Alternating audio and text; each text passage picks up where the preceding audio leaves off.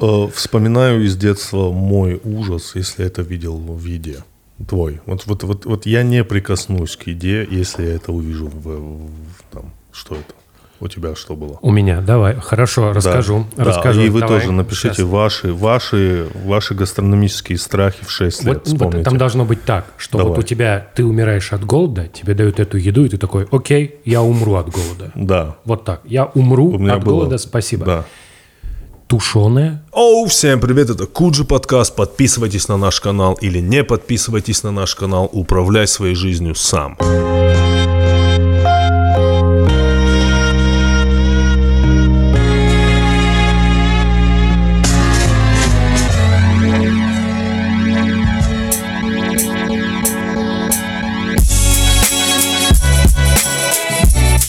Всем привет. Это снова мы. На связи Куджи. Э, Итак, э, предыстория. Очень давно хотели записать подкаст, э, продолжить нашу серию подкастов про медицину. про медицину. До этого у нас была медицина сна, но так как мы вдвоем с Андреем отцы еще, мы очень хотели поговорить про педиатрию. Да, то есть не додумывайте там некоторые вещи, да, про педиатрию, да, медицина, э, это детская медицина, да, можно сказать. Слава. Да, и вот, здравствуйте. А, И мы долго обсуждали, искали, кого можно позвать. Но для разминки решили, Андрей предложил, что у Андрея есть сайт N плюс 1, он выпускает. Ты, ты кто в этом сайте вообще? Издатель. Издать, издание N плюс 1, сори, что я говорю, там сайт. Не-не-не, я издатель. Я издатель. Что я делаю? Я издаю. Ты издаешь, да. N плюс 1, не забываем про это. Это потрясающий ресурс, где всегда можно найти что-то интересное на любую тему. И э, Андрей предложил, что вот у него работает такой парень, как Слава, здравствуйте, э, который до этого работал педиатром, а сейчас он Научный журналист. научный журналист и в основном пишет про медицину. Я правильно говорю? Но ты до этого работал педиатром. Ну, был такой грешок, да. Б- почему грешок? Ой, Ну, вот, честно, можно сказать, э, ты похож на педиатра. я не знаю, комплимент ли это. Комплимент. Ну, это очень... От тебя положительная энергия. Я, кстати, когда, когда Слав сказал, что он работает педиатром, я прям сразу такой Да. в белом халате прям могу представить, как он вот идет такой, да, я сейчас, заходит в кабинет, потом такой, «Э, заходите. И, да, и ты похож на человека, который с детьми разговаривает очень вежливо, создает правильную энергию для детей, а вот с их родителями, ну так, надменно. Ну, Педиатры нет. примерно все такие. Ну, Нет? ну, если вам такие встречались, ну, соболезную, что я могу сказать. Да нет, на самом деле... э, Ну, потому что с детьми я вообще начал работать ровно в тот момент, когда сам перестал быть ребенком. Ну, то есть 18 прям сразу. Я, в общем-то, там в педагогике, еще где-то и так далее. Там лагеря детские. Ну, и как-то все закрутилось, завертелось, и, ну, попал я в педиатрию. А, ну, педиатрия, да, это как бы наука о детях, о лечении детей. А, Почему грешок? Ну, потому что российская все-таки система здравоохранения, ну, хромает, если честно, если вы вдруг не знали, так сказать, инсайды, да, изнутри. И, ну, работать в ней не самое лучшее, что можно придумать, наверное, так. Вот как так. тогда помогать детям-то, если не работать там? Ну, для этого нужны, наверное, люди с чуть большей, возможно, мотивацией на там работать. Я просто понял, что спустя 6 лет обучения, после того, как я начал работать в поликлинике, я понял, что, ну, просто, наверное, это не совсем мое. А, Очень сразу же начались разговоры под конец моего обучения, когда, ну, когда я решил уволиться из поликлиники, что, ну, вот ты же знал, куда ты поступал, кем ты будешь и так далее. Ну, так не работает. Я в 18 лет не знал, что как бы будет, как, зачем и почему. А дави- давили на то, что ну ты же выучился, да? Че ну, ты теперь? Ну, и это тоже было, да, что типа, ой, 6 лет, все люди вообще по 4 учатся, ты вообще целых 6 потратил на это, и теперь даже не будешь работать. Ну, как бы это просто было мое личное решение, да, что, ну, меня не устраивало то, что происходит в системе. Ну, то есть это было в большей степени. При этом, как бы, медицина как наука, педиатрия как наука супер. Ну, то есть это прям вау. Это А, а правда, что ее придумали в СССР? Педиатрию как науку? Да сложно, на самом деле, нет никакого точной, точной точки, так скажем, да, что вот все, мы придумали, и все супер, да, считается, что, да, там первые какие-то были, вообще как бы с Древней Греции даже Гиппократ писал, что вообще, наверное, дети болеют как-то по-другому, лечить их, наверное, как-то по-другому. Ну так, в общем-то, да, что у него там даже есть какое-то высказывание, что эм, типа лечение для мальчиков не подходит, э, точнее, чтобы лечить мальчиков, э, лечение, которое подходит мальчикам, не подходит... Нет, подождите. Лечение, которое подходит мужчинам, не подходит для мальчиков. Вот там как так было. Что, ну, А, как бы, я понял. да, вот. И, соответственно, вроде бы это как бы всегда было очевидно, что, ну, вроде, наверное, дети как-то отличаются, но более-менее это оформилось только где-то к 19 веку, там, в Вене, ну, в Австрии, да, начали больницы открываться. Ну и потихонечку, да, все это со второй половины где-то 19 века начало развиваться более-менее активно. Но в СССР почему считается, что СССР, в общем-то, да, стал таким оплотом педиатрии? Потому что, ну, во-первых, СССР дало больше всего прав женщинам в свое время. Ну, то есть, как бы, когда он образовался, там э, то, что они могли разводиться, вот эта вся история. Ну, то есть, как бы, у них, они, их уравняли с мужчинами прям очень сильно. У них была полная свобода. Но потом случилось, что резко они перестали рожать детей почему-то ну, потому что их начали привлекать к работе, еще что-то. А деторождение начало падать, и все это обратно начали закручивать, и, в общем-то, начали думать о том, как поднять снова деторождение, и начали организовываться больницы детские, ну, более-менее нормально, и в 30-х годах открылись первые университеты, факультеты по подготовке врачей-педиатров, да, вот, типа, в тот момент. Ну, я вот учился на одном из самых, самых старейших, вот, типа, первых факультетов. Ну, то есть уже тогда стало понятно, что вот отдельно нужны врачи для людей, там, для взрослых, для... Я думаю, это было понятно задолго до, просто это, ну, как бы... я, скорее всего, я скорее имею в виду, что э, стало возможно очертить круг навыков и знаний. Да, ну, наверное, да. Ну, потому что, да. типа, вот мы говорим, что уже изначально было понятно, что дети болеют по-другому, но хочется сказать, что, ну, педиатрия образовалась, когда стало понятно, чему педиатров учить. Потому что педиатр, да. на самом деле, со стороны выглядит так, как врач, которому вот... Я, ты когда приходишь к терапевту, это такой, типа, по идее, взрослый аналог педиатра. Ну, обычно Кстати, говорят, да. что педиатрия – это детский аналог терапевта. А, ну, хорошо. А, да? Да, угу. вот терапевт в целом, он, он ничего не лечит. То есть он на тебя посмотрит, и он тебе так, о, нормально, тебе там, к неврологу, хирургу, там этому, этому, этому, и вот всем, давай, пошел. И ты такой делаешь такой заход по всей поликлинике, ходишь, и все, и все, и после этого ему все приносит, он такой, ну, батенька, жить вам осталось, вот. Что-то такое. А когда ты, я, например, приводишь ребенка к педиатру, он тебе сразу говорит, надо вот типа это, это, это, потому что, ну, если честно, 95% случаев, когда ты идешь к педиатру, это когда ребенку простыл. Да. да? Да. Ну, еще плановый осмотр. И еще я лично хожу к педиатру, как, наверное, к психологу, что ли. Потому что я начинаю жаловаться на своего ребенка педиатру. И один из таких советов, которых э, я запомнил от педиатра, э, она мне сказала, что, ну, вы должны понимать, что так будет не всегда. Это, это, и, это я прям сразу все сконструировал. Я, такой, Ладно, я хорошо. предположу, что это было в контексте, наверное, то, что часто болеет? Или... Э, нет, нет? В, ну, в контексте каких-то угу. общих, угу. общих каких-то дел, там, капризов, болеет, э, не ест. Угу. Ну, обычный набор, угу. обычный набор проблем с детьми. И мне сказали, ну, ты должен понимать, что это будет не всегда. Я, если честно, я прям подумал и прям успокоился. Да, у меня. Да, да. Я просто... Но, но и все равно после каждого осмотра своего ребенка я остаюсь с педиатром, и где-то мы еще минут 30 разговариваем, и она меня вот как бы успокаивает. успокаивает Повезло да. тебе. Да. Вот. Просто, ну, тебе назначают лечение в этом смысле. Педиатр прям, ну, врач. Ну, потому что э, в чем, наверное, главное отличие системы педиатрии, педиатрической помощи, системы там, помощи взрослому населению в том, что, ну, наверное, во всяком случае, я так предполагаю, на самом деле, возможно, тоже так и есть, что э, за ребенком получается наблюдать два человека, как минимум. Родитель и педиатр. И то есть, как бы, ну, контроль просто больше, и в плане того, что, ну, я как врач-педиатр могу, да, ребенка отправить, там, ну, грубо говоря, на больничный посидеть, ну, там, да, еще что-то, и как бы понаблюдать, и сказать, там, не знаю, родителям, что если что-то, то вот приходите. Да, поэтому у меня нет там сразу же какого-то, не знаю, какой-то мотивации куда-то отправлять, если, ну, нет там четкой какой-то, что, ну, то есть не знаю, там, ну, какие-то четкие неврологические симптомы, ну, понятное дело, что, что я тут буду разбираться, как бы там есть невролог, сходите. Но если это какие-то общие нарушения здоровья, то, конечно, да, мы можем еще понаблюдать и что-то там подумать. А у тебя бывало, вот как у доктора Хауса, когда приходит э, ребенок, ты такой смотришь, смотришь, вам к неврологу, они такие, да вроде ничего нет, ты такой, И ты сходите. хромаешь. Как у доктора Хауса. Да-да-да-да, я так и понял. А, Ну, у меня, ну, как правило, это было не к неврологу, правда, на пару раз было то, что прям к, псих- э, к психиатру нужно было как бы направить, ну, прям откровенно. Но тут есть другая проблема, что как бы я как педиатр, да, вот, ну, как бы ко мне приходят родители с ребенком, там они мне все рассказывают, и я понимаю, что это, ну, как бы проблема-то больше, ну, психиатрического характера.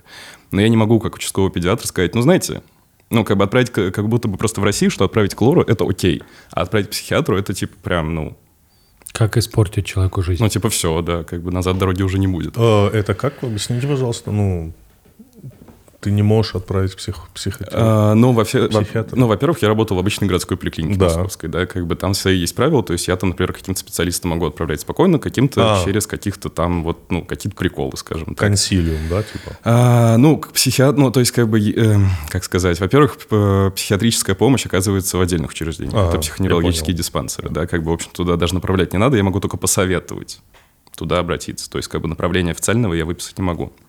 Официальное направление может выписать невролог, и поэтому мне, чтобы отправить ребенка к психиатру, сначала нужно как бы к неврологу. Но хорошо, что неврологи и психиатры, они, в общем-то, ну, близки, и услышать от невролога, что твоему ребенку нужно к психиатру, как обычно, обычно как-то воспринимается чуть-чуть как-то полегче, чем от участкового педиатра. Я понял. Вот, и как бы, ну, про ситуации доктора Хауса, ну, вот обычно были в эту, в эту сторону, как бы ничего такого больше, наверное, особо не было. Ну, во всяком случае, н- А ничего в голову не приходит. Что такого психиатрического может быть с детьми? Ой, ну, э, кейс был, что э, ребенок с э, 16 лет э, приходит с мамой, мама жалуется на то, что ребенок не ходит в школу, потому что по утрам его очень сильно тошнит, и он как бы ну, не может функционировать. Э, И это был октябрь, где-то середина октября, и, получается, сентября, с 1 сентября он не ходил в школу из-за этого. Э, Ну, начиная расспрос, там, собирая анамнез, я понимаю, что э, ребенок э, поступил там в какой-то ультракрутой лицей, все дела, что-то там, ну, как-то при каком-то университете, и из разговора становится понятно, что это ему особо-то было не нужно. Это было нужно абсолютно ну, маме, это очевидно. Ну, то есть это прям видно. И они там сдавали какие-то кучу анализов, он ходил вроде к психологу, они сдавали кучу анализов, анализы как бы ничего там, ну, какого-то там супер отклонения не показывали. Ну, и очевидно, что, ну, как бы какие, какая-то субдепрессия там есть. Ну, то есть это очевидно у ребенка, да, какие-то, ну, как бы э, психотические реакции присутствуют, да, ну, как бы я, ну, я это вижу, ну, как бы лечить я это точно не буду, да, это явно, ну, как бы вопрос уже специалиста. Ну, Я, конечно, направил вообще ко всем врачам, ну, якобы, на которые ну, нужно было бы провериться, но я говорю, прям к неврологу вам очень нужно сходить, потому что, ну, это вот прям вам туда надо. И при этом мама, ну, как бы она чуть ли не проговаривает, очевидно, что как бы вот с того момента, как он, ну, как бы поступил, он вот прям сильно нервничал. И она как будто не видит связи между его состоянием и как бы этим событием. Интересно. А- А вообще вот, это же достаточно не- недавнее явление, да, что детей отправляют к психологу. Мы сейчас говорим про психолога, да, не про психотерапевта, не про психиатра, или это одно и то же. Ну, Психиатр, врач конечно, в поликлинике психиатр. психиатр. Ну вот про психолог. Вот я тоже часто слышу, мой ребенок ходит к психолог, и к психологу я, конечно, скажу, может быть, невежественную вещь, но иногда я думаю, как-то рано, нет? Ну, есть детские психологи, которые, по идее, этим занимаются. Просто обычно эти психологи, когда говорят детский психолог, все представляют вот этого школьного психолога, который не пойми, зачем вообще нужен. Да, Типа, я, там тесты я- на я его сразу представляю. Тесты Я, на то- я тоже, да, такой, типа, ваша, она очень красиво нарисовала кружочки, у нее все будет хорошо в школе. Типа, ты такой, типа, Это вообще что было? А, Насколько я знаю, сейчас э, развивается система бесплатной психологической помощи, но, по-моему, больше для взрослых, все-таки для детей, по-моему, там ничего пока еще не... ну, в Москве. Я говорю только про Москву, потому что, ну, все, что за Москвой, там, ну, там все еще печально. Вот, и... Да, соответственно, ну, как бы детям вроде бы такого еще в ОМС, в обязательном медицинском страховании не оказывается, поэтому отличная инициатива родителей, как правило. Ну, то есть, как бы, что, ну, моему ребенку, кажется, нужен психолог. Ну, иногда, правда, нужен.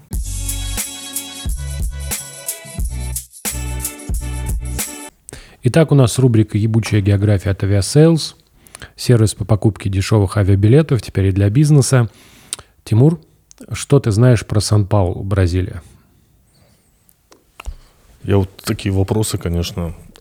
Что ты знаешь про Сан? Я знаю, что это в Бразилии, Сан-Паул. Неплохо. Да, что это столица, наверное, округа, да, у них округ или что? Наверное, у них округа, я что-то даже не скажу тебе. А, Еще я знаю, что, может быть, в центре Сан-Паулу была такая тюрьма легендарная, если можно к тюрьме слово легендарное применять, А, называлась Карандиру.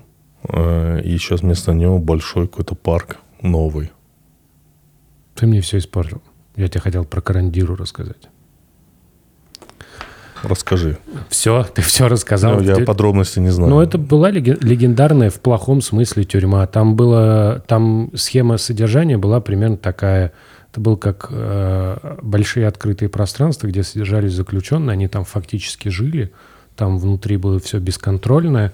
И в 2002 году ее закрыли. Осталось там один корпус как э, музей, и теперь там действительно парк. Вот так. Ну, а, просто под открытым воздухом, да, было? Я Да, по-другому себе представлял. Да, что это- это... было здание огромное. Ну, это были территории, такие здания, огороженные территории. Там, соответственно, были легендарные какие-то совершенно вещи. Но, окей, ладно, спасибо. Это была рубрика «Ебучая география» от Aviasales. Теперь и для бизнеса. По- позволяет оформить командировки, да, и э, сопроводительные документы помогает сделать вот. Сразу после того, как вы оформили командировку, получили получку. На самом деле мы заранее договорились, я не знал ответ, он мне сказал ответ про Карандиру, я этого всего не знал, и вот так все получилось. То есть Подожди, обман. Подожди. Да, обман- здравствуйте. Это не обман, это инсайт. Да. А нужно ли получку класть на книжку? На книжку получку надо прятать, когда ты едешь в командировке. Потому что и, и еще во время командировки ни в коем случае не играй с незнакомцами в карты.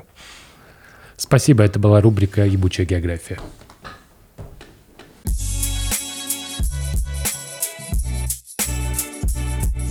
Иногда, Хорошо. наверное, не С очень. точки зрения науки, давайте вот поподробнее разберем момент. Э, Как-то Андрей мне рассказал историю.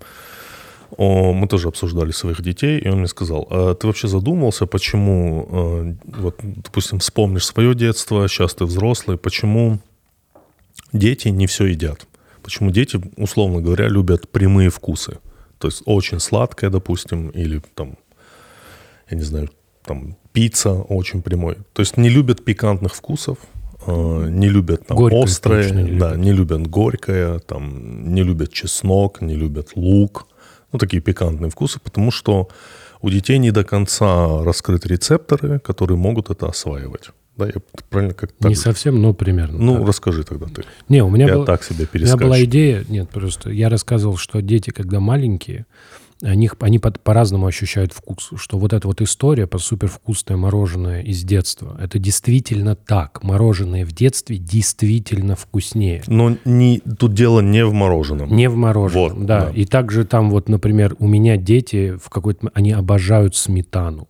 Просто сметану. О, сметана! С о! хлебом. Я тоже очень Просто, любил. ло- просто там, например, вот э, там борщ, туда надо сметану кинуть. Кирюха, ложку сначала сметаны, потом ложку в это, и ты такой, просто сметана. Ложку борща в... э, Сметану, да, и сметану, перемешивать. Да. такой, кстати, хорошо был. Вот, это непоня... совершенно загадочно, потому что ну, ты-то попробовал сметану. Ну, сметана. Не- нет такого, что сидишь такой, блин, сейчас бы сметанки вот просто поесть. А они вот как-то так, и потому что, ну, э, это тоже спекуляция, что, да, ты же когда мы были все охотниками-собирателями, вот они развивались, развивались, развивались, и поэтому, например, сладенькое – это энергия, поэтому детям нужно много энергии, сладенького надо побольше, поэтому типа и впечатление от сладенького ярче. Взрослый уже себе там что-то найдет. Поэтому они такие вкусы какие-то воспринимают типа ярче. Вот. Но это, этим пользуются создатели чипсов. Правильно я понимаю, да? А вообще насчет э, вкусовых предпочтений детей и потом взрослых, ну тут я как детские психологи, но вообще как любые психологи буду говорить, что все из детства, ну, потому что это правда. Но это правда так. А, И вообще очень-очень важная часть а, становления пищевых привычек, пищевых, да, каких-то предпочтений и всего остального – это прикорм и правильное его введение. Ну, то есть прикорм – это когда от грудного молока пересаживают, ну, к ребенку, ну, учат, э, приучивают к общему столу, ну, к обычной еде, скажем так. А насчет правил прикорма – это... вообще- Блин, у меня слово прикорм вот ну, только с рыбами ассоциируется. То есть ты собираешься рыбачить, и ты в А, этом месте да. присыпываешь, что потом ты вот придешь на следующей неделе, чтобы они тут были. Ты такой, типа, прикормил немножко. А, а пересаживать с грудного молока на Да, это тоже хорошо, как пересаживать. Грудное молоко как? Drugs. Milk. Ну, примерно. Mother milk. Да, примерно. Заместительная терапия происходит. Да. Ну, типа того, да. И на самом деле э, правила введения прикорма, они, наверное, меняются, ну, примерно каждые пять лет, потому что все время что-то новое изучают, что-то новое находят и что-то там немножечко меняют, потому что и это на самом деле, ну, как бы, с одной стороны, супер, потому что, ну, мы вроде бы развиваемся, все идем, а с другой стороны, из-за того, что это очень много, в итоге у каждого врача абсолютно свое представление о правилах ведения прикорма. Они, оно не сильно там отличается от какой-то общей парадигмы, но все равно там может быть, что один там считает, что мясо нужно вводить там в 4 месяца, другой в 5, и они могут, ну, прям жестко сраться из-за этого, ну, то есть прям, не знаю, там, до усрачки. Вот. И, собственно, от того, ну, как бы, как вводится прикорм, да, сначала все начинается там с, ну, сейчас считается, вот последние были, что все-таки нужно с овощей вводить, да, прикорм. Ранее считалось, что с фруктов, с яблочка, как бы, да, с, с яблочного сока, да, с овощей. Все, э, и как бы есть понятие окно толерантности, когда примерно с 4 до 6 месяцев, когда в ребенка можно впихнуть буквально все, и он все съест и он как бы будет с этим окей. Он там не будет отказываться и так далее, и тому подобное, и все супер. Но как бы есть правило... Это, типа, это примерно какой возраст? 4-6 месяцев. 4-6 месяцев. Ну, окно толерантности. Ну, типа, да, как бы считается. Угу. Но, у, а его... у, у твоего ребенка было окно толерантности? Я не помню сейчас. Я пытаюсь вспомнить. Было, было. Вот. Э, ну, тоже, на, на самом деле, насчет сроков срутся, там, типа, и, там, типа, 4-8, ну, короче, там все по-разному, ну, приблизительно, да, как бы мы считаем, что так. И, соответственно, что значит все впихнуть? Это значит то, что при достаточном э, терпении, при достаточной усидчивости родителя, а, да, ребенок, правда, может есть все, да, потому что очень, очень часто в чем бывает проблема при корму, что, ну, ребенку там дали попробовать, не знаю, там, пюре из брокколи, условно, да, он поморщился, и родитель такой, ну, не нравится, ну, ладно, больше не буду давать. Но как бы ребенок морщится не потому, что, да, ему там что-то принципиально не нравится по вкусу, а потому что, ну, он просто не понимает, что это, он просто пока это изучает. И он имеет право, ну, как-то с этим немного взаимодействовать по-разному.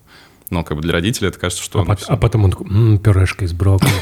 Ну, типа того, да, как бы, и поэтому, да, и туда в это окно, чем больше в это окно впихнуть, и в, плане того, что, что подразумевается под впихнуть, типа максимальное количество овощей, там типа тыква, брокколи, там тоже, там, не знаю, морковь, э, что там еще, ну, всякие разные. Сложная клетчатка. Ну, да, старая в большей степени туда. Э, каши, да, каши, мясо. Ну, в общем, все, все, все, все как бы, ну, есть э, группы продуктов да, в прикорме, и вот чем больше э, конкретно продуктов в этой группе ты впихнешь, тем как бы будет лучше, и тем скорее с большей вероятностью э, ребенок в дальнейшем у него будет меньше проблем с э, едой. О, а это типа, Но... ну, типа статистически доказано, да, да, да? То есть это прям вот исследования говорят, что вот в это время надо давать, давать, давать, чтобы не получилось, что у тебя там условно к пяти годам ребенок вообще не ест овощи.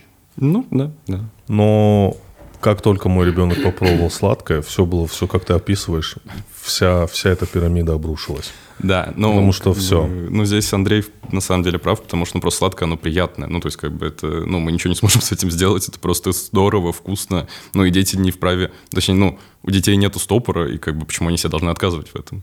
А ну, им, бы... им ничего есть столько сладкого? А, здесь, да, насчет еще, кстати, прикорма, чтобы все было супер, да, чтобы все потом было э, нормально, очень важен режим, ну, то есть, да, график питания, потому что, ну, все, все там мамы знают, что первые два месяца примерно нужно кормить ребенка грудью, ну только грудью по режиму свободного скармливания. То есть, когда ребенок захотел, тогда его, его и кормить.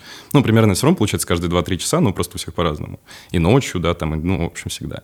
С двух месяцев считается, что нужно ребенка потихоньку приводить на регламентированное, регламентированное вскармливание. Это каждые 3 часа, ну, если там, опять же, как ребенок, там, с ночным перерывом, либо без него. Вот, и когда, ну, то есть это прям расписывается график, что типа в 9 часов утра, в 12 часов дня, 3 часа дня, ну, как бы вот так вот это прям прописывается. Ну, то есть я как педиатр это делал, ну, то есть это прям четко нужно все делать.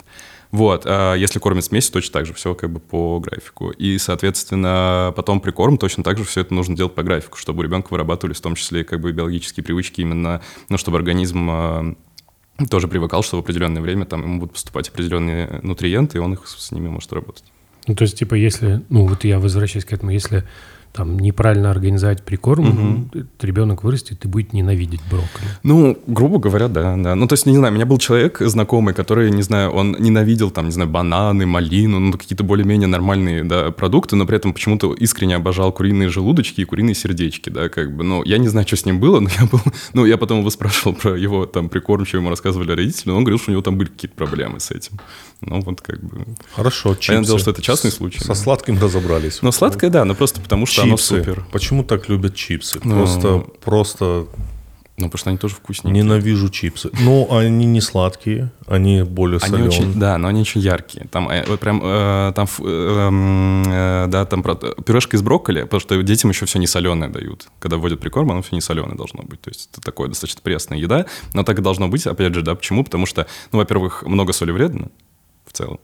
А, вот, во-вторых, как бы, да, солевые, ну, с, э, воздействие на солевые рецепторы тоже, да, они достаточно яркие. Если достаточно их сильно раздражать, они тоже достаточно доставляют удовольствие. Ну, то есть, ну, как бы в какой-то степени, понятное дело, потому что это, э, там начинается связь с водным балансом, да, что это все из-за натрия, натрий тоже нужен организму, и организм такой, типа, во, как много натрия, потом становится слишком много, хочется пить, ну, в общем, там вот эта вся история начинается, но, да, у детей, опять же, нет стопора просто, вот и все. Соль – это натрий хлор. Да. Я понял. Э, Вспоминаю из детства мой ужас, если это видел в виде. Твой. Вот, вот, вот, вот я не прикоснусь к еде, если я это увижу в, в- там, что это? У тебя что было? У меня, давай, хорошо, расскажу. Да, расскажу. и вы Давай, тоже напишите ваши, ваши, ваши гастрономические страхи в 6 лет. Вот, вот Вспомните. там должно быть так, что Давай. вот у тебя ты умираешь от голода, тебе дают эту еду, и ты такой, окей, я умру от голода. Да. Вот так. Я умру от было. голода, спасибо. Да. Тушеная капуста. Нет. Не понимаю. Причем, ты понимаешь, это была какая-то, где-то там была какая-то травма. Я вот я не мог выносить запах тушеной капусты, вообще все. И я в какой-то момент думал уже во взрослом возрасте, что да, вполне вот эта схема работает. То есть я буду умирать, мне говорят, Андрей, Андрей, вот, спасение. И дают чашку тушеной капусты. Я такой, спасибо. А сейчас? Потом, однажды, да, я поел тушеной капусты с э, жареной сосиской. Вот, ну, типа, такой Это в, как- в каком возрасте? в 30 лет.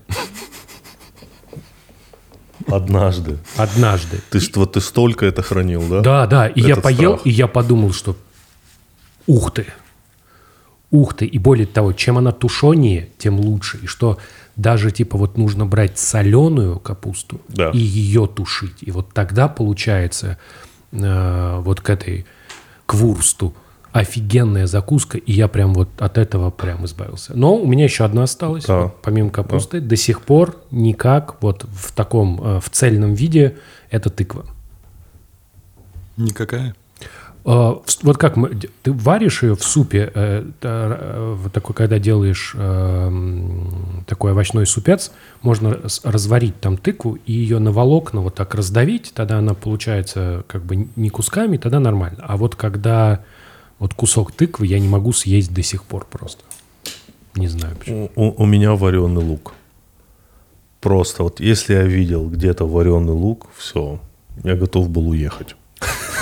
А в смысле то, что в супе Вот, тоже, вот да? просто везде, вот где бы я не видел вареный лук, вот просто у меня чувство страха я испытывал, когда я видел, допустим, в кастрюле супа вареную головку лука. И все, я не дотронусь до этой еды. Просто я, мы- мне вот, у меня, я дошел до такого момента, когда мне родители, они мне прям говорили, мы не варим, там не будет лук. Я тоже некоторых родителей на самом деле не понимаю, но вот моя бабушка принципиально готовила все с вареным луком все равно. Некоторые родители все равно, вот, вот как ты считаешь, вот допустим, я не люблю вареный лук, все, я не могу есть еду, если рядом с ней был вареный лук, вот как ребенок. Почему родители все равно продолжают тебя, говорят, нет, это полезно, это вкусно. Они все равно тебя продолжают убеждать. Вот у меня были такие моменты. Они тебя все равно продолжают убеждать. Нет, это важно есть. В лу много витаминов и так далее, и так далее. То есть Подожди, ты сейчас просто говоришь, а у меня натурально флешбеки пошли. У меня сейчас посттравматический синдром. Ты затронул что-то настолько... Не, ну так и есть. Да, конечно. По-любому он не, не чувствуется. Да, он, Он не, не чувствуется. чувствуется. Ты чё, ты не съешь, ты не уйдешь. Почему родители вот именно продолжают в тебе давить на, на, на твой страх? Понимаешь? Все На из-за прикорма. Ну, в прикорме же нет вареного. Э, да, но э, прикорм просто не ограничивается, да, общение, ну, знакомство ребенка с обычным общим столом, как это называется, да, оно не ограничивается, вот, типа, 4-6 месяцев, ну, все, давай, дальше сам. Я, ну, как бы, я, значит, ты все ешь. Нет, на самом деле так не работает.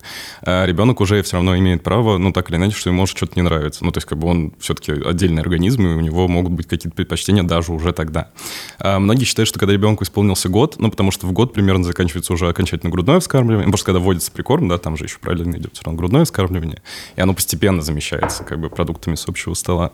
А в год, ну, там, до полутора считается, что идет еще грудное вскармливание, а, но все равно, как бы, с года все, ребенок, типа, ну, мы все, весь прикорм, супер, как бы, значит, он все ест. Ну нет, там как бы на самом деле знакомство ребенка с э, продуктами, да, с его там каким-то, опять же, становлением пищевых привычек, пищевого поведения, оно ну, по-хорошему, лет до трех точно идет, да, и просто как бы мнение родителей о том, что, ну, раз мы ввели прикорм, значит, все остальное, ну, как бы все супер, как бы, а все остальное это как бы капризы. Вот и все, да, как бы, а как бы родитель же, он же хороший родитель, он же хочет ребенку только лучшего, а в Луке же все так здорово, и поэтому ну, он на... хочет только добра. Начнем с того, что в вареном луке ноль витаминов. Ну, это понятно, да. Но... Ноль. Ну, а понимаешь, это же, нет, это еще бытовые, но всегда нужно помнить о бытовых трудностях. Ну, то есть, как бы, получается, тебе нужно варить отдельный суп без лука. Но об этом тоже всегда надо помнить, что родитель тоже, ну, как бы у него, ну, как бы то, что вот э, все, что существует вокруг педиатрии, особенно профилактическое, профилактическое, все, что касается педиатрии первого года, ну, ребенка, его развития, там, в том числе пищевого поведения, ну, это связано с очень большими бытовыми, как бы, издержками у родителя. Хорошо, второй момент. Я не мог всю жизнь, не мог, и в целом это повлияло на то, что я вообще от этого всего отказался, есть курицу. Вот просто я вижу курицу, вот я вижу курицу, я не знаю, многие из вас, вот ты ешь, вы едите мясо, да, вот, вот ты смотришь на кошку, ты представляешь, как ты ее съешь? Могу. Ты можешь представить? Да. Ну, реально. Да, это не шутка. Я как-то думал, что типа... Какой-то опасный. В смысле? Ну, ты такой смотришь на кошку, особенно... Особенно, давайте, будем честны. Вот у меня... Подожди, давай. на жирную кошку. Не-не-не, это... Ты, нет. Ты, по-моему, нет. ты серьезно ты говоришь? Серьезно, ты Хорошо, смотри... есть животные, на которые ты смотришь, что я никогда в жизни это не съем. Я не знаю, змея, крокодил. Ты их не часто, наверное, видишь в Да, жизни. нет такого вот просто. Собака. Собака тоже думал, что мог бы съесть. Но когда я узнал, что собак едят, стало вы, интересно. Вы слышите, что ваш кумир говорит? кумир. Я тебе говорю, когда я узнал, что собак едят, ты смотришь на собаку, и ты такой в голове, ну, чисто мысленный Нет, ну вот у меня, я, не, я вот смотрю на курь, я не представляю, как ее можно съесть. Я понимаю, о чем. Вот я не... И меня все равно заставляли это делать. Диетическое мясо полезное. Нет, это понятно все. Это все понятно. Вот, ну не может, ну вот, вот человек, я вырос в селе, я вижу, как эти курицы бегают, а потом э, это у меня за столом. Ну вот, это тоже все влияет, конечно. Ну, то есть окружение ребенка все это будет влиять на это. Плюс ко всему то, что как раз-таки вот тоже после года, когда ребенок, ну, грубо говоря, садится вот за такой вот стол со всеми, ну, да. то есть так-то он обычно там вот на каких-то вот специальных стульчиках, у него там все как бы отдельно и так далее. А тут, ну, грубо говоря, он садится за обычный стол, и для него это же тоже все новое абсолютно. И как бы, ну, поскольку для него это, ну, условно стрессовая ситуация, естественно, любое воздействие в этот момент на него, ну, может как-то укнуться. Ну, типа, это нормально, это ок. Ну, как бы это, ну, во всяком случае, логично, и это, в общем-то, даже доказано.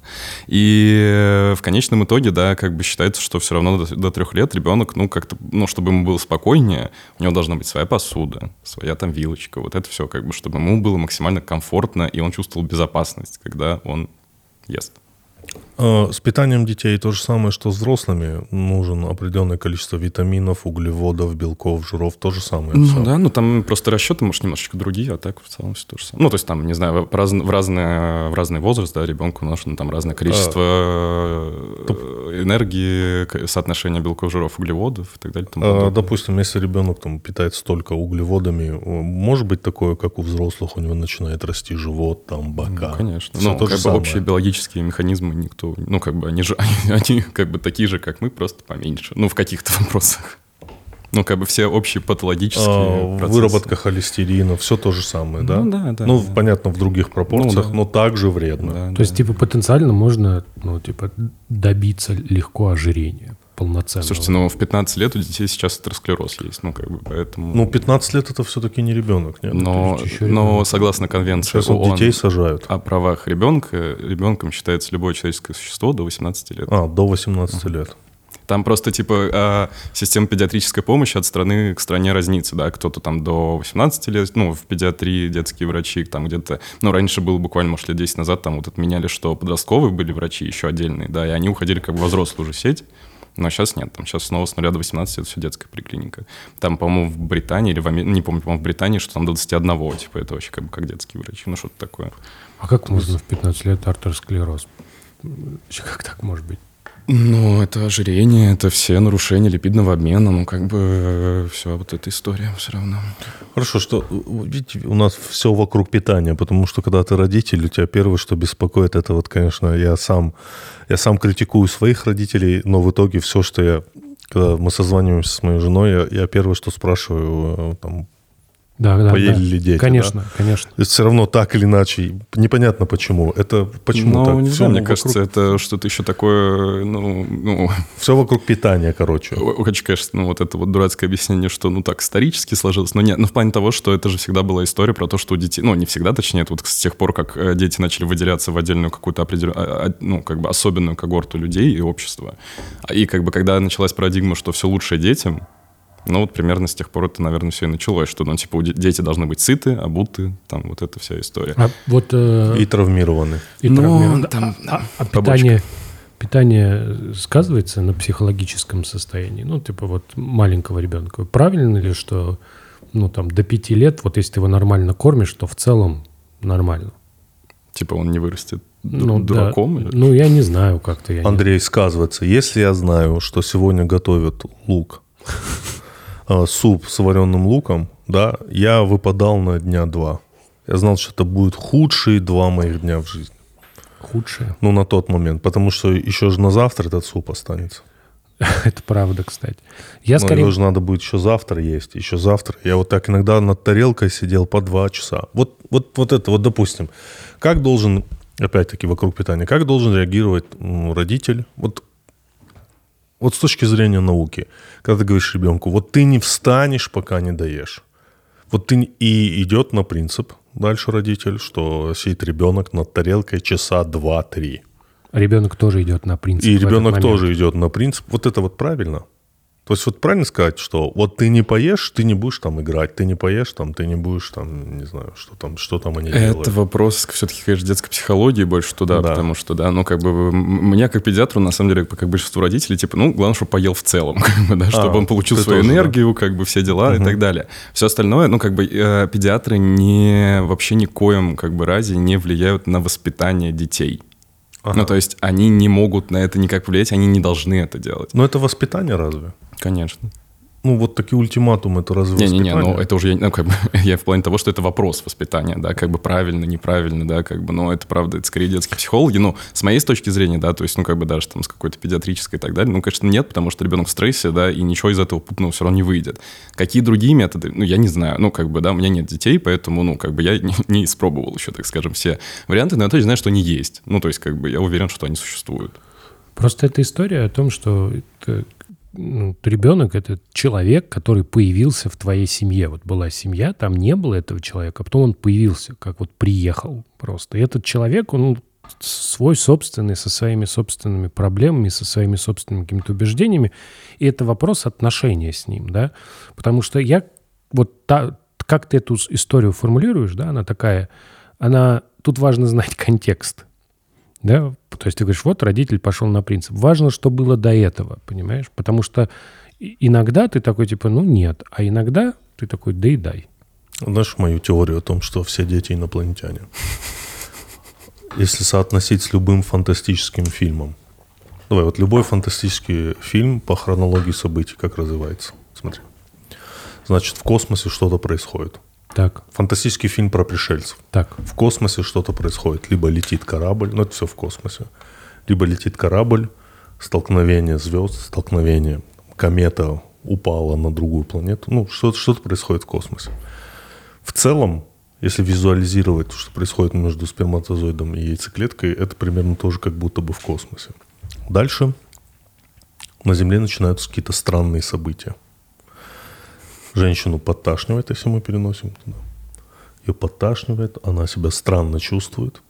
Потом над землей, по фантастическому фильму, зависает корабль.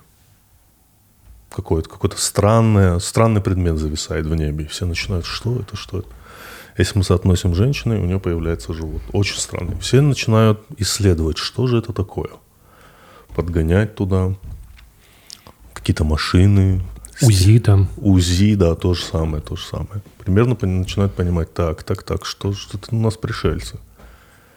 И потом из корабля как бы появляются инопланетяне. И если мы это соотносим, из утробы появляется ребенок, инопланетяне полностью разрушают привычный образ жизни, то же самое делает ребенок. Да, все так.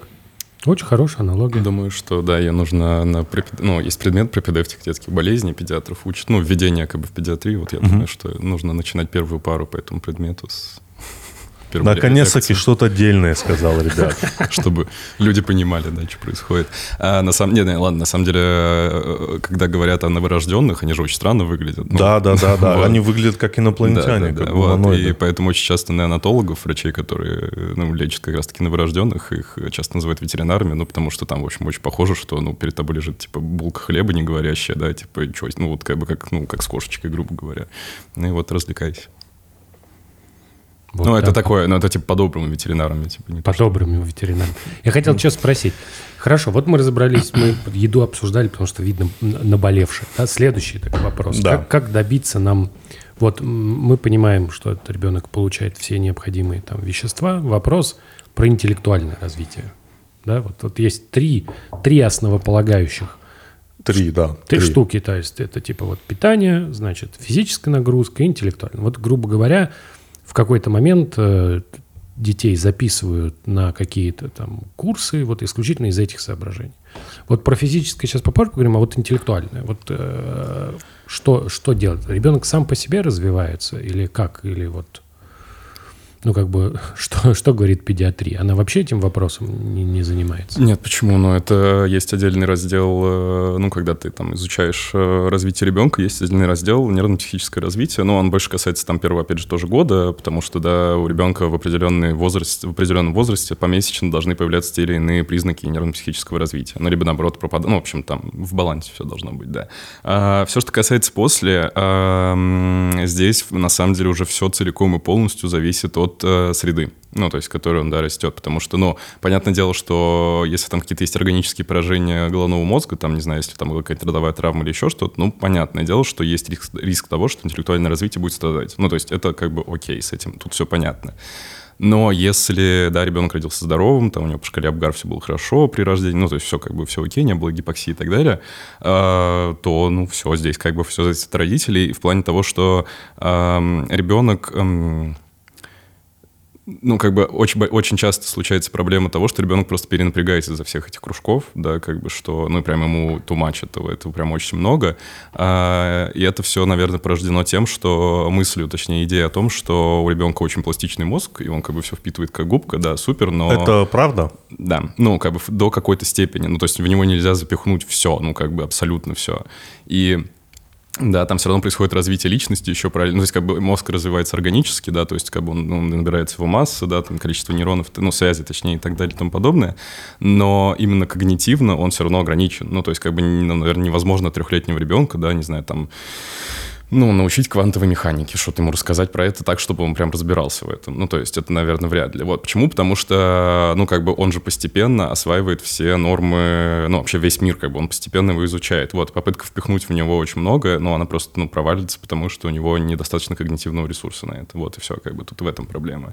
И, конечно, когда там, не знаю, пятилетнего ребенка водят, ну, вообще на все, что можно, как бы в ближайшем доме культуры, как бы там все развивашки и так далее. Это, это мы говорили всегда, это такая общепринятая теория, это дети, ой, э, родители свои дыры, да, закрывают. Ну, это, ну, это тоже, но это опять вопрос там какой-то семейной психологии, да, больше туда. Но Да. как бы с точки зрения педиатрии просто потому, что, ну, как бы ресурс ограничен, все, как бы, да. Ребенок должен, ну, как бы, э, если ему все нравится, да, то есть если он ходит там, не знаю, на два кружка, ему все окей, все здорово, да, как бы ему это нравится, и он не говорит, что, блин, мам, хочу еще там на 17, ну, то есть он лично не выдает свою какую-то, э, ну, желание, то и все, как бы, отстаньте от ребенка. Вообще, как бы, на самом деле, э, ну, как бы, очень важный постулат в педиатрии для родителей, абсолютно для всех, абсолютно, что отстаньте от детей, ну, как бы, они в большей степени, ну, как бы, да, э, ну, могут, ну, как бы, существовать окей, как бы, и без какой-то вашей гипер опеки, да, гипер чего-то, вашей какой-то гиперзаботы. Понятное дело, что родитель должен это все делать, но как бы не, ну, все, во всем нужна мера, вот и все.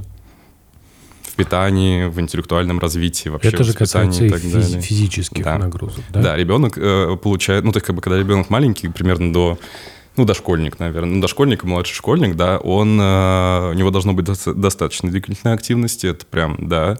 А почему? Потому что очень активно в этом возрасте формируются связи между мозгом и телом, ну и мышцами, да, конкретными, и все эти кортикоспинальные пути, которые непосредственно от мозга к мышцам идут, они все очень сильно формируются, и эм, э, формируется также и обратная ориентация, да, то есть как бы, ну, от тела к мозгу, ну, грубо говоря. И чем больше ребенок будет двигаться, тем, э, ну, вот если очень грубо, то тем лучше у него эти связи просто в целом будут работать, тем лучше он как бы будет, ну, его мозг и его тело будут соединены, и в дальнейшем это тоже ему будет помогать. Ну, то есть очень простой пример, то, что чем больше ребенок двигается в детстве, да, чем больше он там как-то с этим вообще хоть как-то физически активничает, э, ну, то есть, да, там, не знаю, у него будет все окей там с координацией, да, там, с вестибулярным аппаратом, вот это все как бы у него будет супер. А, ну, да, в большей степени это так работает. Ну вот я тоже это понял, что, допустим, мы, как все родители, устаем от своих детей иногда, бывает такое. Ну, Как? Что я за собой заметил и сразу убрал это у себя. Потому что потом я понял, что потом я буду жаловаться. Э, Я вот вижу по своему сыну, он активный, и его нужно чем-то занять, и с ним надо играться. Реально иногда это нужно делать для того, чтобы он просто вымахался чтобы он просто устал, чтобы он просто уснул. Потому что я начал замечать, что если он там целый день дома, им не заниматься, ну, грубо говоря, он плохо спит, он не засыпает тогда, когда нужно, когда ты с ним играешь, когда ты с ним бегаешь, когда ты его выводишь на воздух и так далее, и так далее. Все намного лучше и с едой, и с капризами, и со сном, что тоже очень важно, да, как наверное, у взрослого сон это такая же неотъемлемая часть восстановления, как и у взрослого. Ну, да. конечно, да. Ну, и потому что вся это, ну, как бы все это движение, оно в конечном... Ну, то есть, если вот прям провести очень грубую линию, что движение развивает мозг. Ну, вот если очень грубо Да. провести эту историю. Особенно вот, опять же, у детей в младшие, ну, дошкольники, младшие Да. школьники. И, э, ну, как бы это вот прям супер. И из-за этого, ну, на самом деле, большие, собственно, претензии к э, системе там образования, да, школьной, что вот дети как бы сидят. Но сейчас вроде в последнее время у них там постоянно какие-то физкульт-минутки и так далее, но все равно эта проблема есть. Ну, потому что школа очень сильно портит здоровье детей, так или иначе. Факт. И сейчас многие родители еще жалуются вот на что. Прости, что- я про сон, Да. про сон скажу. Да. Сейчас вот по- вернемся, это про школу, это хорошо. А, Я хотел сказать, что а, вот с какого возраста по ребенку понятно... Тут ну, у нас был Ковальзон, он говорил ну, про циркадные ритмы, он говорил, что ну, в целом люди разные, есть э, жаворонки, есть э, совы.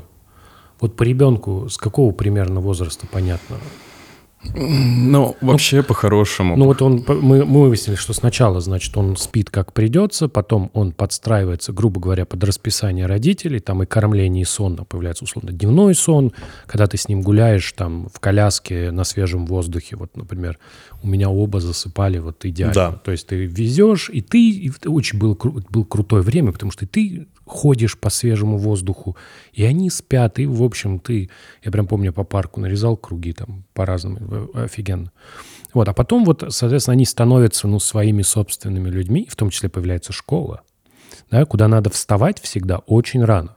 И вот когда ребенок понимает, что он такой, типа, нет, Ну, вот все, что до школы, ну, как бы там тоже все должно быть по расписанию. Ну, как бы грустно это не звучало, да, то есть у ребенка нужно вырабатывать какой-то режим, потому что любой э, сбой режима, ну, какой-то такой тотальный, да, то есть, не знаю, если там ребенок в полтора-два года ложится спать в час ночи, ну, просто потому что он там прикалывается, там еще что играет и так далее, но это не окей, потому да, и встает там условно в 7. Ну, то есть, ну, это странно, это ненормально, потому что это смещает абсолютно весь его, как бы, да, режим в течение дня, режим его там какой-то, опять же, там, биоритмов, там, циркадных ритмов и так далее, питание, все туда, это все как бы, все нарушается.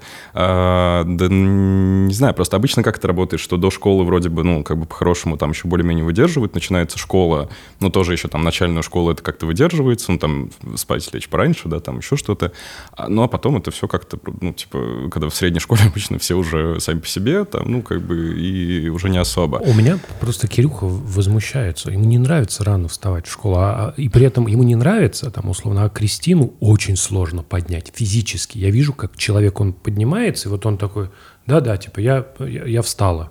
И все. И ты типа... И ты, каждый раз ты это делаешь, и ты нервничаешь, и это какое-то ощущение бесконечного насилия каждый день. И Просто она вот в это время не может.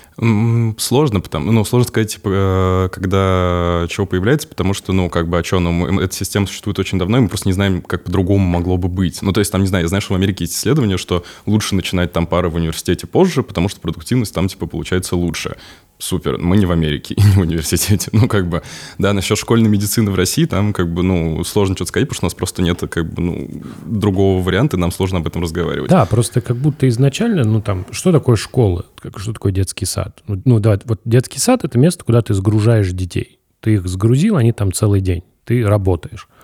Вот. И школа, она в каком-то смысле... Под... Ты так это воспринимаешь? Нет, ну, с точки зрения социального механизма, изначально детские сады были нужны ровно за этим. Чтобы... Работающим родителям. Оба а... родителя работают. Ну, мне кажется, это же сейчас отдельно превратилось в отдельный детский социальный Но институт. это все равно... Чтобы ребенок научился разговаривать, Си... коммуницировать. Это правда. Это правда, что он не, э, ну, неплохой, он решает какие-то еще да. задачи. Я просто говорю с точки зрения, вот мы говорим, когда это все появилось. Ну, грубо говоря, там... Э, Я в понял, 19 да. веке не было детских садов. Дети были, ну, вот здесь вот. Дети работали. Работали, если не могли работать, страдали фигней. Вот. И, соответственно, э, вот школа, она в том числе совмещает в себе вот эту вещь, что ее, она начинается рано, как будто э, традиционно из-за того, что работа начинается ну, рано. Да, да, я думаю, что, скорее вот, всего, так, так вот, и было. Ты, прости, вернемся, ты говорил про... А я говорю про физическую нагрузку. Я начал за собой замечать, что когда мой сын ходит, мается и так далее, у меня был такой период, когда я ему просто давал телефон. И это самое, я считаю, самое тупое, что можно делать. Просто вместо того, чтобы с ним побегать, я не знаю, побороться, много вариантов, попрыгать, побить подушками, я не знаю, очень много вариантов. Но мы отдаем телефон, он залипает в этом телефоне – и для нас это удобно, мы занимаемся своими вещами, сидим в своем другом телефоне, я не знаю, что мы там делаем обычно, лежим, тоже сидим в iPad. Как правило, все наши дела дома, это мы тоже сидим где-то в, чем в интернете. Но в последнее время это прям очень актуальная По... проблема, да. Да, да, да. И я начал замечать, а потом я жалуюсь, что современные дети какие-то, блядь, не такие. И они любят телефоны. Но это ты осознанный, понимаешь? А... Нет, это, видите, какой я хороший. А ну, миллионы родителей ну, не туда. И все равно я сейчас... И у этого все равно есть последствия, потому что он все равно, он, он, он все равно по привычке иногда тянется к телефону. Все равно, все равно просит. И будет. Потому и что, будет. Потому что в его окружении все будут играть в телефон. Да, потому что нам лень просто иногда, ну, действительно, вот обычные вещи поделать. Да, у ребенка кардио лучше, чем у взрослого человека. Да, а, он выдохнется позже. А был какой-то такой, ты, ты не помнишь, был какой-то такой тест, где вот просто сняли, как вот ребенок бесится, да. и по, посмотрели, вот там типа, грубо говоря, 15 минут, да. и потом чувак, он, он просто повторял взрослый да. все, что делал ребенок. Хорош. У него было и он там сжег какое-то лютое количество Серьезно? калорий, весь мокрый. Просто Серьезно? вот ребенок, знаешь, бегает, что-то упал, там это, это, залез куда-то. И вот он, значит, в спортзале разложил. Знаешь, но ребенок маленький, диван, поэтому он разложил вот эти штуки, куда он будет залазить, как ребенок залазит да. на, на большой диван. Значит, и вот эту вот 15-минутную рутину проделал. Там какой-то был вообще дикий воркаут получился. Такой вообще человек прям чуть не умер, короче. Потому что ребенок маленький, он же сжигает вообще лютое количество энергии. Ну и там еще соотношение просто мышечной, ну, веса и затрачиваемых. Нет, затраченной это очень сложно отвлекать ребенка, конечно же, очень сложно. Но, блин, другого выхода нет. А тут просто вопрос, ну, как бы в идеале педиатрия, ну, как бы и там детская психология, да, говорит, что, ну, ребенок должен постоянно, ну, как бы постоянно быть чем-то занят, понятное дело, ну, со сменой, там, типа, занятий, там, каждые 15 либо 45 минут. Но Опять же, да, мы, мы как бы возвращаемся в бытовуху, что у родителей, типа, есть своя жизнь, да, а ребенок — это как бы отдельные какие-то затраты и все остальное. И понятное дело, что, ну, э, не знаю, просто раньше я прям какой-то был э, радикален в мнении о том, что, ну, все, родил ребенка, ты теперь полностью в нем должен как бы да. быть и так далее. Но, не знаю, последнее время, мне кажется, больше в умеренную сторону перехожу, что родители как бы, окей, тоже люди, они имеют право там на свои какие-то вещи, но стараться все равно, конечно. А то есть он прям должен быть постоянно чем-то занят?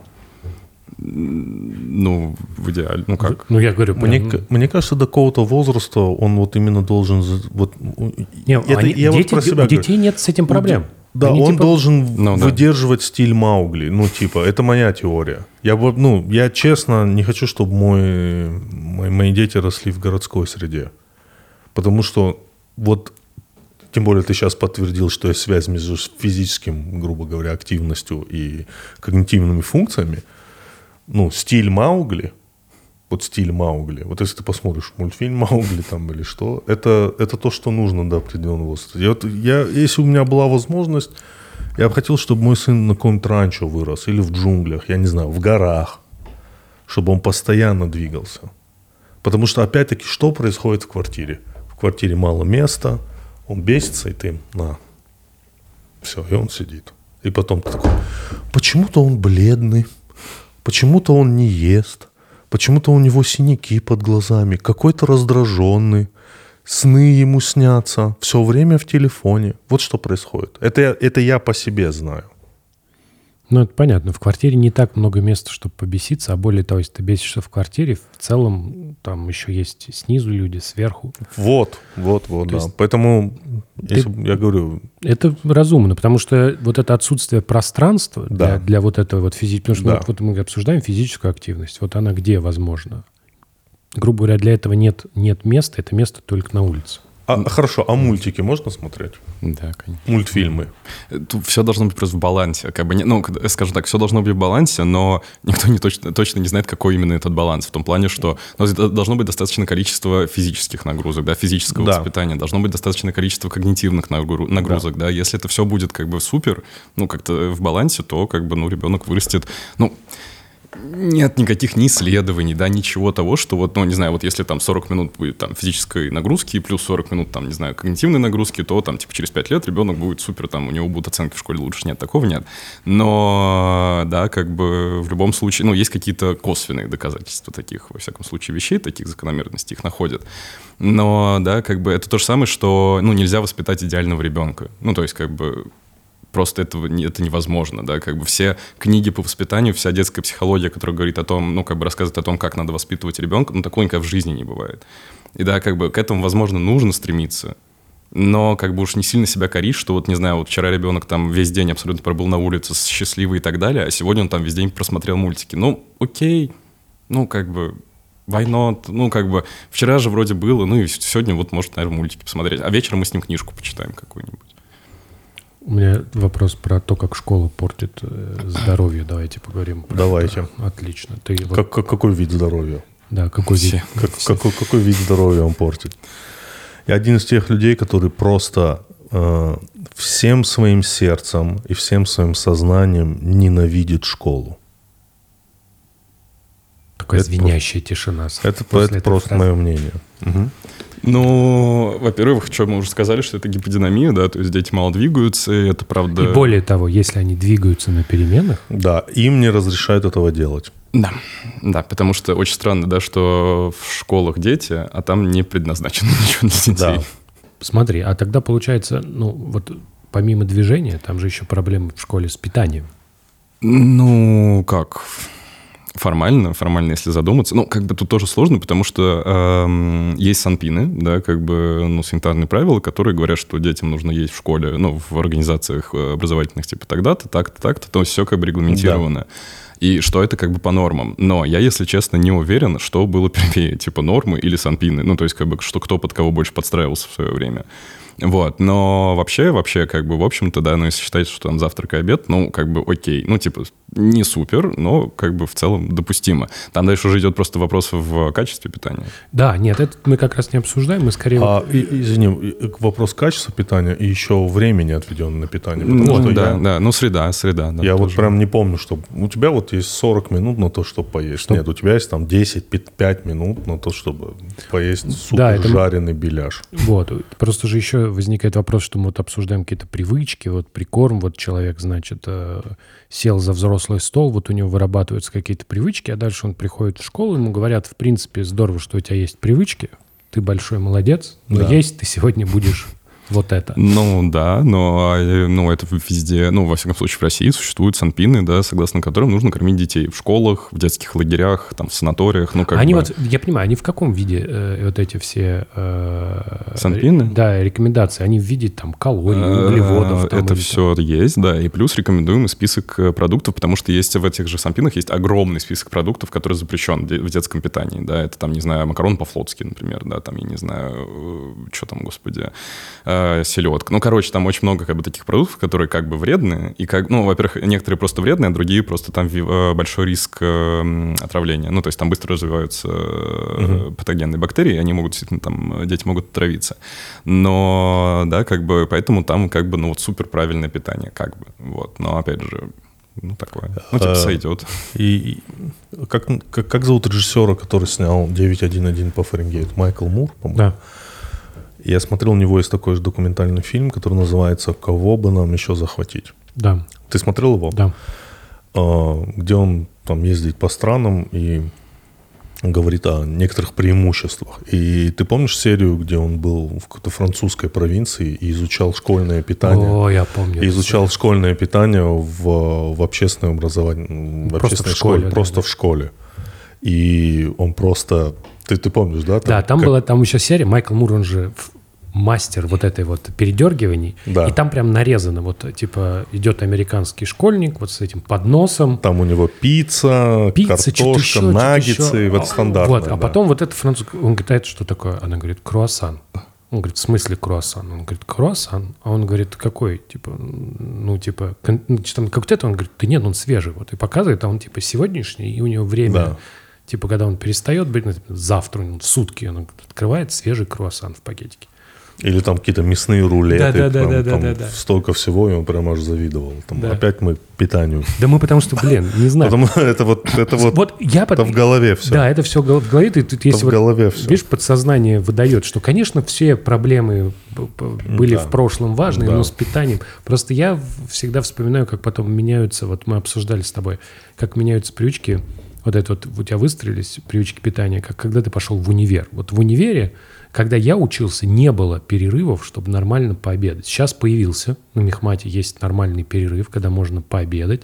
А я помню, что натурально у тебя было 15 минут, и ты такой типа, ну я не успею поесть се- сейчас, потому что пара. И сегодня, возможно. И как же, как, как- как же вот эти вот э, советы от всех гастроэнтерологов, что еду надо прожевывать и так далее, и Да-да-да, прожевывать, не спешить Да. там, да. Ну, да. Ну, нет, я помню, что у меня в школе был, э, была большая перемена, по-моему, после четвертого урока, типа 25 минут, и там, типа, был завтрак там у всей А, школы. вот для да, чего она. да, да, Я понял. да. Просто на Вот, школе- но просто сейчас же, я просто не знаю, что сейчас в школе, потому что там же, типа, код бесплатное питание, код не бесплатный. Ну, короче, там все очень сложно, да, как бы, поэтому рассматривать это как действительно какой-то фактор, который влияет на питание детей, ну, вряд ли, наверное. Не знаю, я знаю, что куча людей, детей там берут с собой что-то, как вот это в Америке, вот эти сэндвичи, Да. вот это все и так далее. Вот, а насчет э, привычек, вот это все, ну, не знаю, когда мы поступили на первый курс, э, ну, мы, я э, поступил на первый курс, нам, э, ну, как бы прям преподаватель, по-моему, по анатомии говорил, что, ну, у студента-медика трехразовое питание, понедельник, среда, пятница. Конец. Ну, Это круто. Мгм. А, а вот вообще вот у меня такой тоже вопрос. Вот смотрите, значит, ребенок приходит в школу, детский садик, да, то есть, не знаю, там все, конечно, от частного случая зависит, но, как правило, если ты своего ребенка любишь, наверное, ты ему постоянно говоришь, что он особенный, что он единственный. Я не знаю, такое делаешь? Ну, как-то настраиваешь его. Они сами настраиваются. Моя задача часто этот настрой чуть-чуть, ну, А, да. Ну, у, меня, у меня наоборот, я вот не могу понять. Ну, как бы я стараюсь показывать, что я не знаю каких-то других способов, кроме того, чтобы говорить ему, что ты особенный, там, настраивать его. Э, И вот, значит, они попадают в среду, где им говорят, как вот мы говорим про привычки, разрушать всех привычки. Нет, вы тут все одинаковые, у вас у всех тут одинаковые права. Это вот нормально или нет? И вследствие вот мой вопрос вот в чем. Бывает ли у детей вообще вот общепризнанное, ну, не знаю, термином депрессия? Э, насчет того, нормально, ненормально, э, опять же, нам просто не с чем сравнивать. Да. Ну, как бы, да, потому что, ну, как бы считается, что школа — это, ну, как бы ребенок в семье проходит первичную социализацию, Да. ну, то есть, да, встраивание в общество, в школе как бы вторичную, да, и, ну, у нас, опять же, нет, типа, другого, как, где, где бы еще он мог пройти вторичную со- социализацию, ну, типа, нам не, не с чем сравнивать. А насчет депрессии, ну, эм, тут как бы, как и все, ну, какая часть педиатров считает, что нет. Не педиатров, психиатров детских, да, считает, что вообще нет, как бы, ну, come on, типа, откуда, что им там грустить и так далее. А другая часть считает, что, конечно, есть, но просто проявляется она не совсем так же, как у взрослых, да, или там, как у подростков. Она, как правило, проявляется в, ну, в двух таких, как бы, глобальных, э, два глобальных проявления. Первое — это реакции соматические, ну, то есть, как бы, в теле, не знаю, там, э, болит живот беспричинно, там, не знаю, э, там что-то болит просто, что-то там еще и так далее. И второе проявление — это неврозы, да, какие-то психотические реакции, ну, невротические, скорее, реакции, когда ребенок плаксивый, не знаю, там, капризный, да, вот эта вот вся история. Ну, как бы это можно считать как бы проявлениями депрессии у детей, там, ну, А дошкольного, есть школьного клинические, возраста. клинические исследования вот по детским депрессиям? там М, Просто мы, мы часто пишем, вот это Мгм. сейчас довольно популярный жанр исследований, когда смотрят на депрессию в подростковом возрасте, Мгм. и потом смотрят, вот если были депрессивные эпизоды, как это потом сказывается на успехе человека вот в дальнейшем. И все там, ну, там корреляция, очевидно, отрицательная. Мгм. Она там, спор только в том, насколько сильно она отрицательная. То есть, насколько, грубо говоря, депрессия в подростковом возрасте сильно потом портит тебе жизнь. По некоторым исследованиям, ну, просто вообще, по некоторым, ну, портит, типа так. Вот. А вот таких же исследований с детьми нет, да? Ну, потому что, во-первых, ну, насколько я помню, что по классификации, да, там, депрессии и всего остального, ну, которая там э, общепризнанная, общемировая, да, ну, просто как бы не ставят этот диагноз в этом возрасте. Поэтому, ну, а что исследовать, если диагноза нет? Да, как бы то, что вот эти проявления, это, ну, вроде как бы некоторые врачи посмотрели, ну, наверное, похоже. Ну, то есть это наблюдение, это не какие-то глобальные, да, зафиксированные там положения этого всего. Ну, то есть, как бы, опять же, некоторые считают, что да, некоторые нет, ну, как бы ничего не понятно по итогам. Ну, Да. просто я, на, вот, ну, ну, ну, как бы, э, на, на примере своих детей знаю, что вот если ну, что-то началось, да, если там, например, Кристина там устраивает какую-то там истерику, например, то за этим всегда что-то стоит. Мгм. Нет такого, что она устраивает истерику, потому что Кстати, ей хочется. Да. Вот. И что меня бесит, что почти никогда невозможно докопаться. Потому Ну что да. она, во-первых, э, не может толком часто сформулировать или не хочет, да, произошло какое-то неприятное событие, она его как-то вот так вот, какое-то травмирующее, ей что-то очень там не понравилось, она его как-то куда-то запихнула, а потом оно прорывается, вот вечером она устроила истерику. Но это все равно, ну, там, не депрессия, грубо говоря, Я понимаю. да, но это я просто понимаю, реакция. Ну, я говорю, бы, ну, да. я говорю, вот и есть ребенок, у него такая сложная психологическая реакция. Значит, ну, потенциально может так случиться, что если это, вот он условно у тебя месяц устраивает истерики, месяц устраивает истерики, например, каждый день. Да, но просто некоторые психологи будут считать это просто, ну, как бы обучением ребенка. Ну, что вот он, ну, не обучением, да, что вот, ну, это как бы он так учится социализироваться Хорошо, и так далее. понятно. Это некоторые, да. Э, Очень часто про депрессию все-таки у детей в таком возрасте говорят, когда это прям очень сложная ситуация, да, как бы в плане того, что там, не знаю, разделен с родителями. Я понял, да. Там, ну, что-то вот такое разное. Вот. А если так, ну, в нормальной семье, в полноценной, все более-менее нормально, то это просто э, спишут на, ну, как бы, вот что ребенок учится взаимодействовать с миром, скажем так. Ну, обучается. Плюс есть же еще вот эти кризисы, там, типа, трех, шести лет, вот это А все. они, кстати, реально? Нет? Ну, вроде как признаются, ну...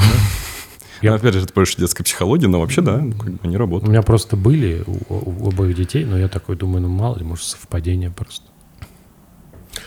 А, спасибо огромное, Слава. Очень, очень, очень интересно, очень познавательно.